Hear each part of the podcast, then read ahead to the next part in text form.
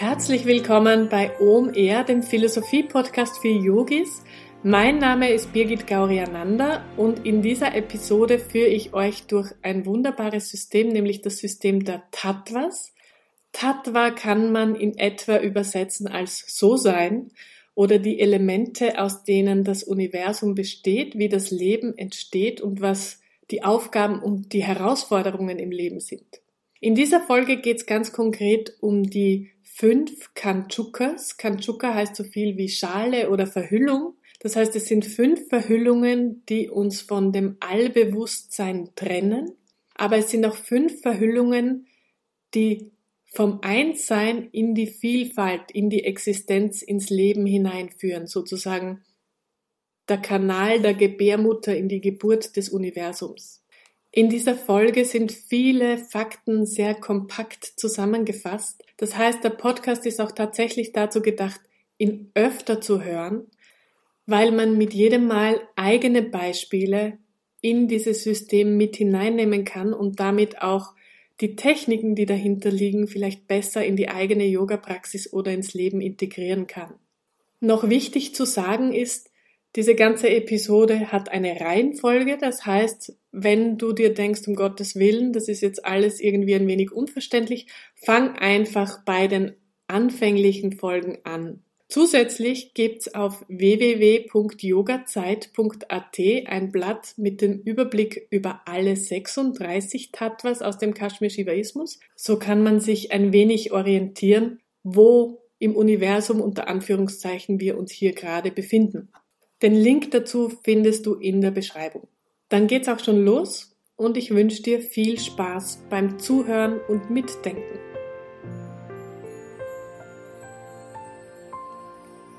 In dieser Folge geht es um die sogenannten Pancha Kanchukas. Pancha heißt fünf und Kanchuka heißt so viel wie Schale oder wird auch oft als Verhüllung übersetzt. Wenn du den Tattva-Überblick downgeloadet hast, dann sind das die Tattvas 7 bis 11. Diese Verhüllungen Kanchukas sind Kräfte, die das Allbewusstsein, im Kashmir-Shivaismus wird das Shiva-Bewusstsein oder Param-Shiva genannt, herunterkontrahieren auf einen einzelnen Punkt, Anu auf Sanskrit, auf die absolute Limitierung. Das Shiva-Bewusstsein, also Shiva, wird somit zu Chiva vom Allbewusstsein in die individuelle Seele. Und wenn ich hier von Shiva rede, ist, glaube ich, der Zusammenhang klar, das ist nicht eine Verkörperung, ein Murti oder eine Gottheit, sondern es ist immer das Allbewusstsein damit gemeint. Diese Kanchukas entstehen aus Maya, das ist das Tattva Nummer 6 und das wird in der nächsten Folge dann genauer besprochen. Kanchukas verhüllen, verstecken also die Realität. Und je nachdem, ob man das jetzt bottom-up sieht Bottom-up ist es eine Begrenzung, etwas, das uns vom Allbewusstsein fernhält und limitiert. Aber top-down ist es eigentlich die Möglichkeit der Differenzierung, die Möglichkeit, die Welt überhaupt entstehen zu lassen. Mein Blickwinkel von unten nach oben oder von oben nach unten entscheidet also, ob ich Kanchukas als problematisch oder als Möglichkeit für die Entfaltung sehe. Kanchukas sind also die Kräfte der Manifestation, nicht nur der Limitierung. Es ist also nicht negativ behaftet. Hätten wir diese Limitierungen, Begrenzungen nicht, wären wir in einem massiven Bewusstseinsfeld. Es würde keine Menschen geben, keine Objekte, keine Differenzierung, alles wäre eins. Und wir würden gar nicht wissen, dass wir existieren. Wir würden unsere Schönheit gar nicht wahrnehmen. Ohne diese fünf Kanchukas, diese fünf begrenzenden Kräfte, wäre also das ganze Spiel des Lebens gar nicht möglich. Wir könnten unsere wahre Natur gar nicht herausfinden und wir könnten auch nicht lernen oder uns gegenseitig lieben. Das wäre alles nicht möglich. Jetzt gibt es Traditionen oder auch viele Menschen, die natürlich sagen, Warum um Gottes Willen müssen wir inkarnieren? Warum müssen wir das alles durchmachen? Warum müssen wir leiden? Können wir nicht in diesem Allbewusstsein bleiben? Es wäre ja viel einfacher. Genau aus den genannten Gründen. Es wäre uns ja gar nicht bewusst, wie und dass wir existieren. Wir wären sozusagen vollkommen, aber unbewusst. Und letztlich bringen uns diese Gedanken auch überhaupt nicht weiter, denn die Welt existiert. Es ist unsere Existenz, es ist unsere Realität, in der wir leben und in der wir uns entwickeln dürfen. Und wenn wir jetzt einen kleinen Ausflug in die Quantenphysik machen, die ja gerade massiv an diesem Thema forscht, es gibt Multiversen. Genau genommen gibt es eine unendliche Anzahl von Universen. Und vielleicht existieren wir in vielen davon gleichzeitig. Das ist eine interessante Vorstellung, die meinen Horizont, muss ich ganz ehrlich sagen, ein bisschen übersteigt. Aber warum nicht? Wer sich mit solchen Themen gerne auseinandersetzt, habe ich zwei Filmtipps für euch. Der erste ist nämlich Cloud Atlas von David Mitchell, wo es darum geht, dass das Netz der Zeit aufgelöst ist und die gleichen Menschen in verschiedenen Epochen Aufgaben lösen. Und der zweite Film ist The Fountain, auch ein wenig älter schon, ich glaube 2006. Eine schöne Liebesgeschichte, wo es über die Zeiten verteilt darum geht, wieder in diese Unsterblichkeit zurückzukommen. Was ich daran interessant finde, ist, dass immer wieder die gleiche Symbolik in den verschiedenen Schöpfungsmythen vorkommt. Egal, ob das jetzt bei den Mayas ist oder bei Adam und Eva oder in der Bhagavad Gita. Bei Adam und Eva gibt es zum Beispiel den Baum des Lebens und den Baum der Erkenntnis. Diesen Baum gibt es zum Beispiel auch in Südamerika bzw. bei den Mayas, aber auch im Hinduismus findet sich diese Symbolik. Aber zurück zu den Kanchukas. Wir haben also verstanden, Sie verstecken die ultimative Realität, das Allbewusstsein und bringen die Welt in die Existenz. Es kommt also darauf an, ob wir sie von unten nach oben betrachten, als limitierend und als problematisch, oder von oben nach unten, als die Möglichkeit, überhaupt ins Leben, in die Objektivität, in die Welt zu gehen.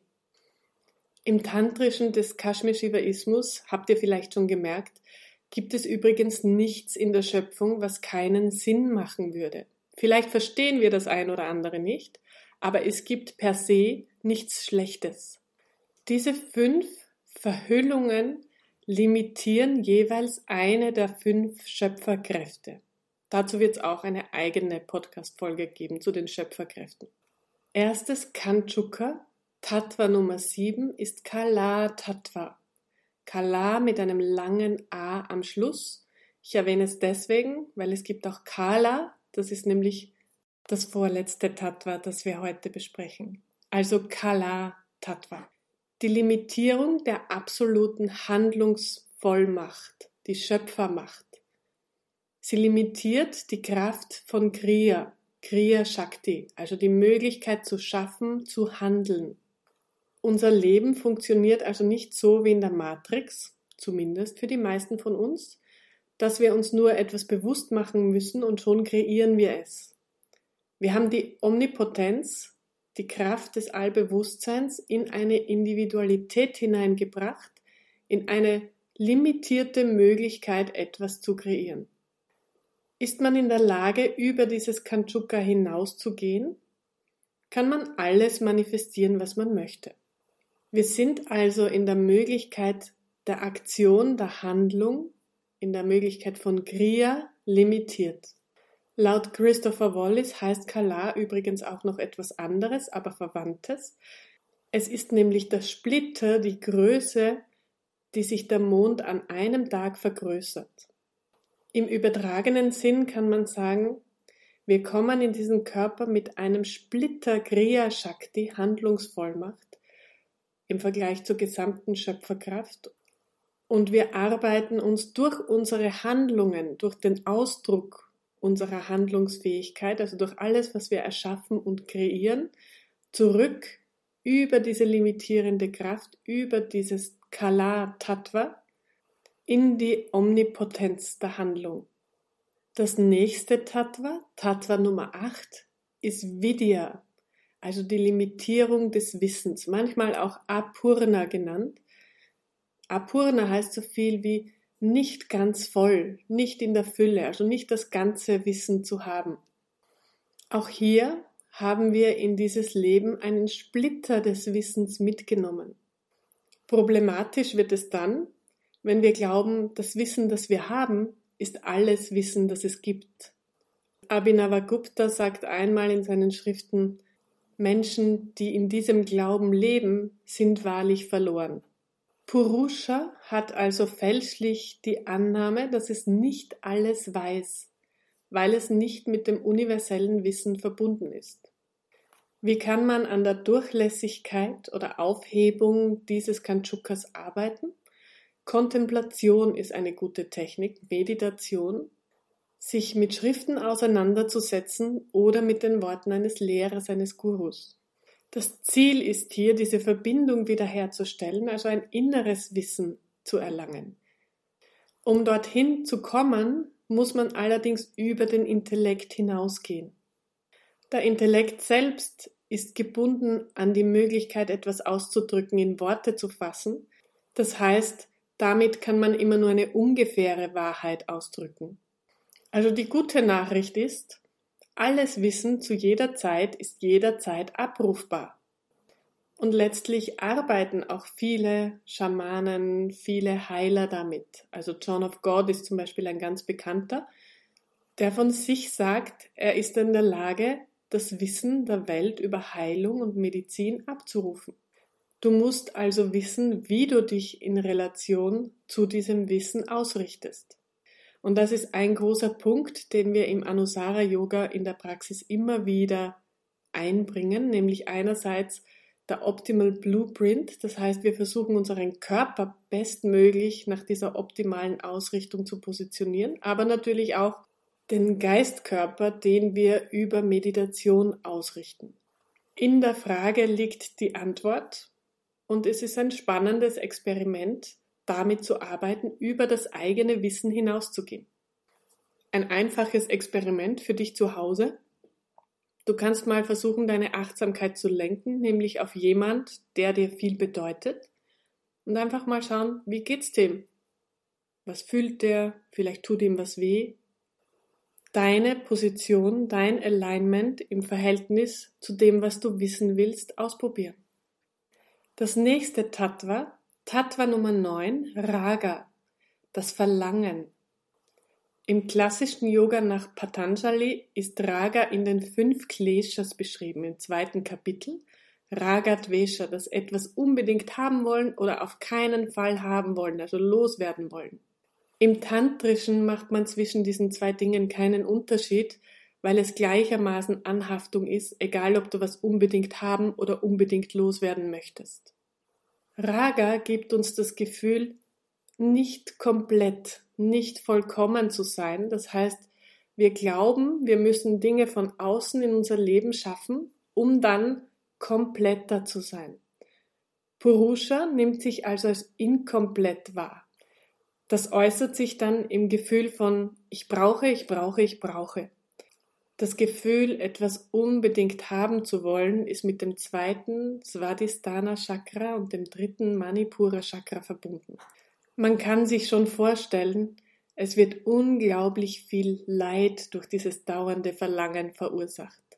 Wir glauben, dass wir unseren Frieden dadurch erreichen, indem wir externe Dinge ins Leben holen und so wieder versuchen, ganz zu werden.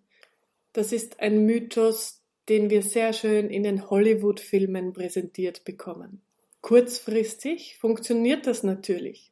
Solange wir noch in Urlaub sind, solange die Schokolade noch da ist, solange der Orgasmus noch anhält, fühlen wir uns vollkommener, zufrieden. Es bringt die Achtsamkeit also weg von uns selbst in unsere Umgebung. Es ist also ein permanenter Wunsch, der sich dann als Liebe, Sex, Anerkennung, Macht oder ähnliches manifestiert. Letztlich steckt aber immer der Wunsch dahinter, diese Fülle, das Ganzsein, dieses Göttliche in mir zu spüren, nichts anderes. Früher oder später merkt jeder von uns, dass all die Dinge, die man anhäuft im Leben, nicht dauerhaft glücklich machen zumal man sie spätestens, wenn man diesen Körper verlässt, auch abgeben muss. Raga heißt wörtlich übersetzt übrigens Farbe. Und wie schon erwähnt, ist es nicht nur eine Herausforderung, sondern es ist auch eine Möglichkeit im Tantra. Es ist nämlich die Gelegenheit, einem Wunsch bis zum Ursprung zurückzuverfolgen und damit auch aufzulösen. Raga ist etwas, das Abhinavagupta sagt, sollte man auch tatsächlich nutzen, nämlich dieses Verlangen, immer wieder vollkommen zu werden, sollte man für seine spirituelle Praxis nutzen. Genauso wie man in der Früh Hunger hat, das Verlangen stillt, sich zufrieden und ein wenig ganzer fühlt, weiß man in dem Moment auch genau zum Mittag hat man wieder Hunger. Und dieses Verlangen, sagt Abhinavagupta, sollten wir für unsere spirituelle Praxis nutzen. Immer wieder eine Stetigkeit, eine Konsequenz hineinbringen. Raga limitiert wiederum eine Schöpferkraft, nämlich Icha Shakti. Und Icha ist der Wunsch. Es ist die Kraft, die unserem Verlangen Ausdruck verleiht und die uns erschaffen lässt, die unsere Kreativität entfalten lässt.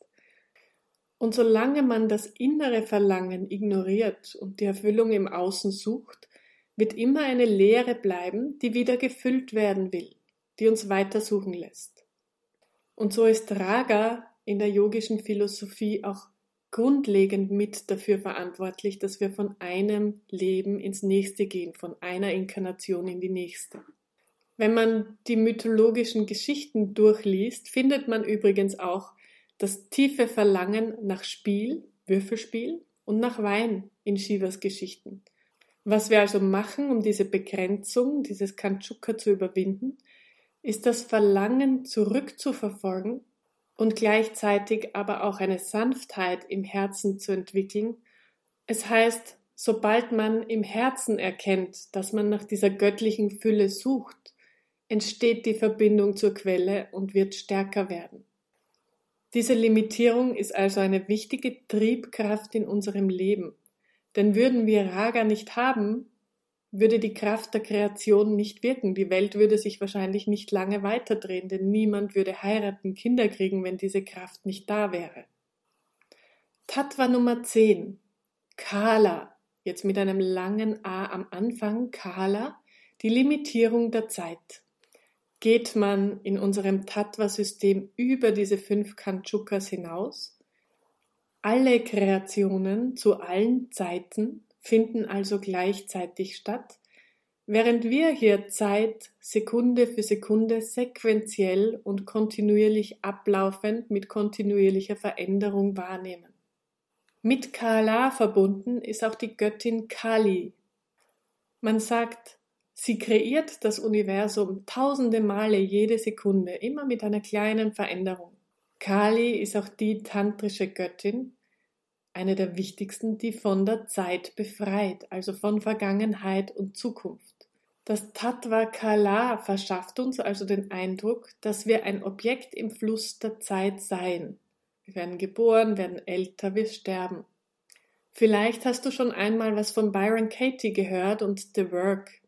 Ich finde ihre Geschichte recht beeindruckend, denn sie hat erzählt, sie ist eines Tages in der Psychiatrie aufgewacht und war ganz in der Gegenwart, hatte keine Vergangenheit. Das heißt, sie hat begonnen, alle Gegenstände, die sie gesehen hat, zu benennen. Das ist ein Bett, das ist ein Tisch. Sie hat gemerkt, Vergangenheit und Zukunft sind nicht real. Wo wir sind, ist ein kontinuierlicher Fluss der Gegenwart. Und sie ist dann einen Schritt weiter gegangen und hat gesagt, nicht real ist auch nicht wahr.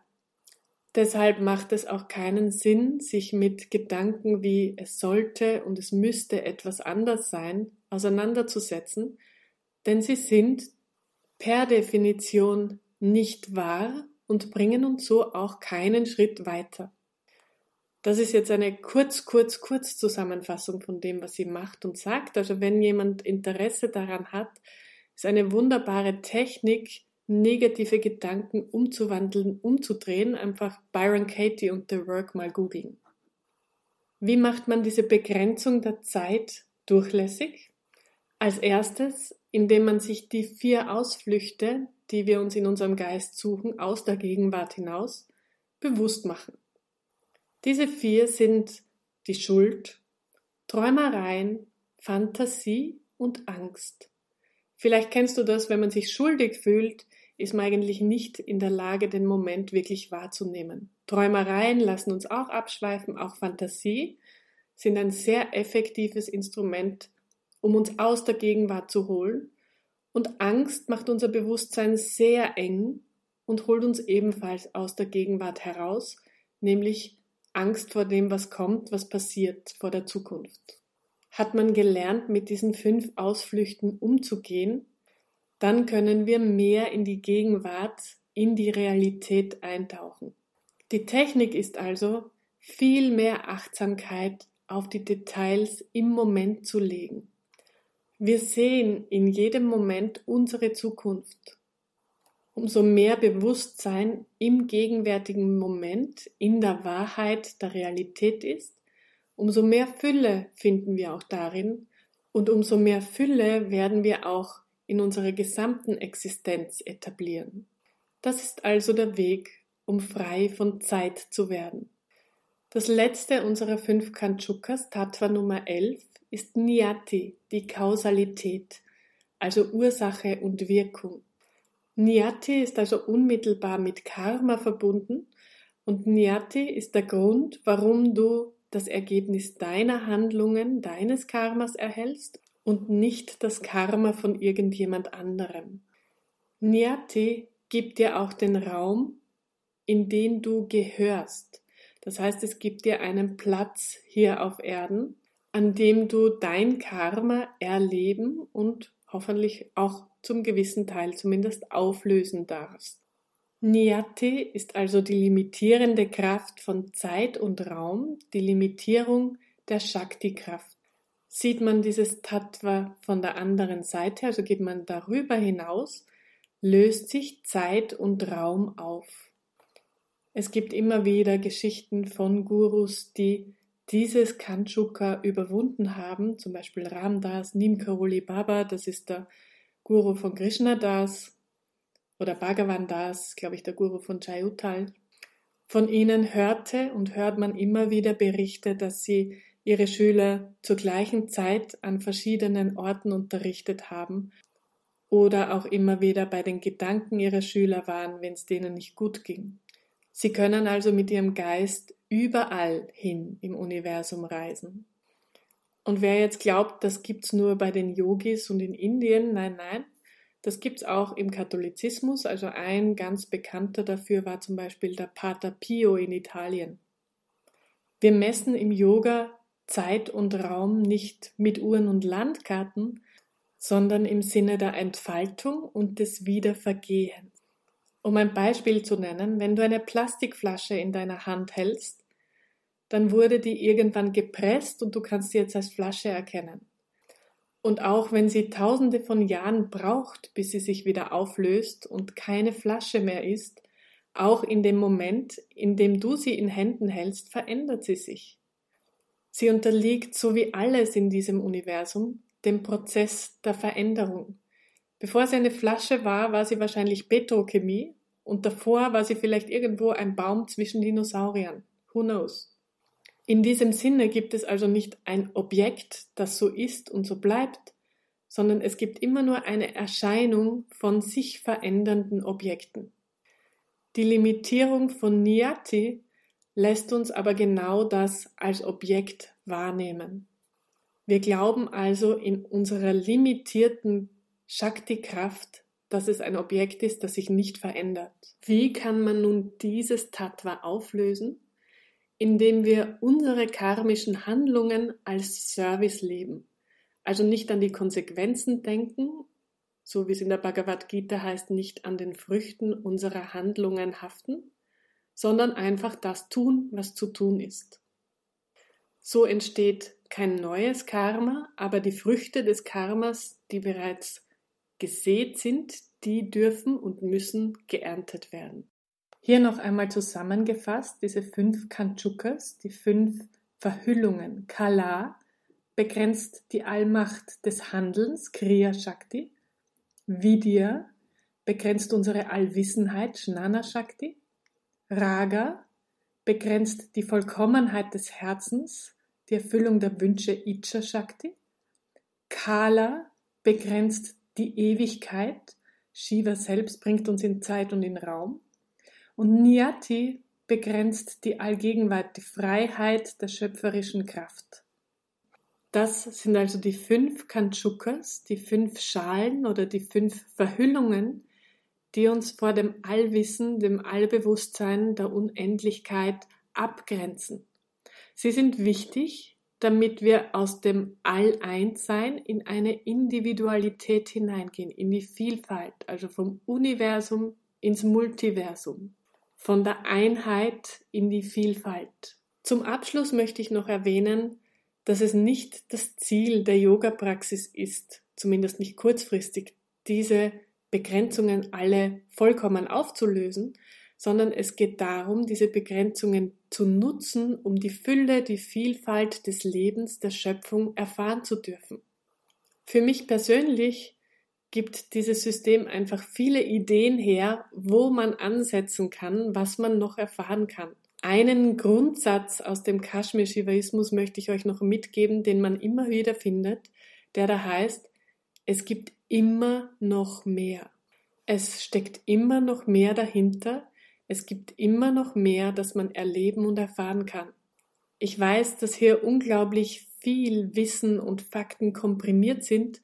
Das heißt, dieser Podcast ist dazu gedacht, dass man ihn vielleicht auch mehrmals hört und man wird jedes Mal etwas Neues für sich mit in die Praxis und ins Leben nehmen können.